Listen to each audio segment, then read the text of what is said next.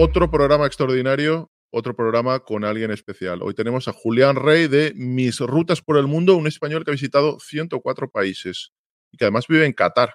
¿Cómo estás, Julián? Hola, Jordi, ¿qué tal? un placer, lo he dicho, estar aquí. Muy contento. Bueno, además eh, podéis seguir a Julián en su canal de YouTube, Mis Rutas por el Mundo, buscarle en Twitter, etcétera. os recomiendo que le, que le sigáis. Eh, vives en Qatar. Vives en la península arábiga, que evidentemente no es solo un país, son diferentes países. ¿Cuándo, ¿Cuánto hace que has llegado? Luego hablaremos de todos los que has visitado, has estado en 104 países, quiero preguntarte por muchos de ellos. Has visitado más de la mitad, creo que hay 200, 203 países, siempre aparece alguno nuevo, has visitado alrededor del 50% de los países del mundo, te voy a preguntar por muchos de ellos. Eh, ¿Cómo es vivir en la península arábiga para un español?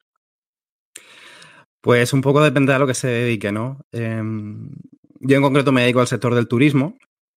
Entonces, bueno, la gente quizás tiene una idea un poco equivocada de lo que es la vida eh, aquí. Muchas veces pues, se asocian estos países al, lujo, al dinero, y realmente no es tanto así. Eh, aquí hay que tener en cuenta que solamente el 20% de la población es local, es población local. Esto es algo que solamente... El 80% son extranjeros. El 80% de la población es extranjera. En Qatar. En Qatar, en Emiratos es un porcentaje muy similar, también ocurre en Bahrein, en Kuwait hay un poco más de población local, pero por lo general, tú imagínate un 20, 15, 20% de población local. Esta población son los que local. Tienen el pues, dinero, ¿no? Son los que realmente tienen el dinero. El resto, eh, pues es una, digamos, una clase media que viene de todas partes del mundo, sobre todo de países de lo que es el subcontinente indio, de India, Pakistán, Sri Lanka, pero realmente por aquí te encuentras gente de todos los países del mundo. Y ya te digo, es una clase media que quizá aquí obtiene unas condiciones mejores de las que obtendría en su país, pero ya está. Eh, la vida aquí, para esa, digamos, esa clase media, es una vida por lo general, mm, bueno, es una vida cómoda, porque ellos se encargan de hacértela así. De lo contrario, pues nadie vendría a vivir aquí. Son los que mueven el país, ¿no? Los que lo hacen funcionar, porque entiendo que estarán en trabajos como la construcción, etcétera, que los locales no estarían dispuestos de hacer a los sueldos que cobran. Porque mm, lo comentábamos fuera de antena, yo tengo conocidos que han vivido en, en Emiratos y me comentaban que el salario que cobran algunos de estos extranjeros del subcontinente indio, y, obviamente es más alto que en sus países, porque lo contrario no visitaría, pero es un salario que para los estándares europeos o para la población local del país no trabaja, jamás trabajarían por algo así. Una parte importante de la población local, ese 15-20% que comentaba antes, eh, no trabaja, no necesita trabajar. Mucha parte de esta población recibe todos los meses ingresos por parte del gobierno. Muchos trabajan en puestos que son, digamos, honoríficos o que tienen pues, cierto prestigio pero no porque necesiten el dinero, sino porque, bueno, pues les apetece hacer algo. Pero tú aquí en un, vas a un restaurante, vas a un hotel, vas a cualquier tipo de negocio, nunca te vas a encontrar un local trabajando. Los locales viven en sus barrios, mm, rara vez los ves por la calle, a no ser que vayas a zonas muy específicas, algunos centros comerciales, a ciertos restaurantes, ahí sí que los puedes ver. Pero la gente que normalmente te encuentras por la calle, pues en su mayoría son, son extranjeros. Eh, de hecho, bueno, aquí todos los carteles, eh, señales de tráfico, indicaciones, etcétera, está todo en inglés. Todo en inglés.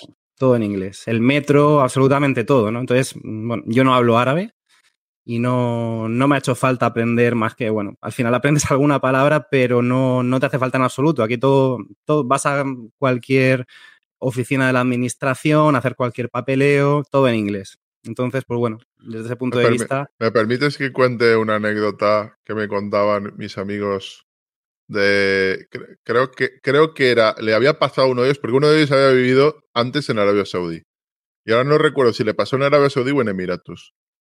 Pero es lo que me decía que los, los locales tienen trabajos, digamos, eh, que no sean mal vistos. Por ejemplo, mal visto podría ser localmente trabajar en la construcción, de camarero, limpiando que pasa también en, muchos países de Occidente, eh, la gente no quiere trabajar limpiando y lo, hace ese trabajo en extranjeros. Pero los trabajos en la administración, los funcionarios suelen ser gente local eh, que está trabajando ahí, solo que con un funcionamiento distinto, digámoslo así.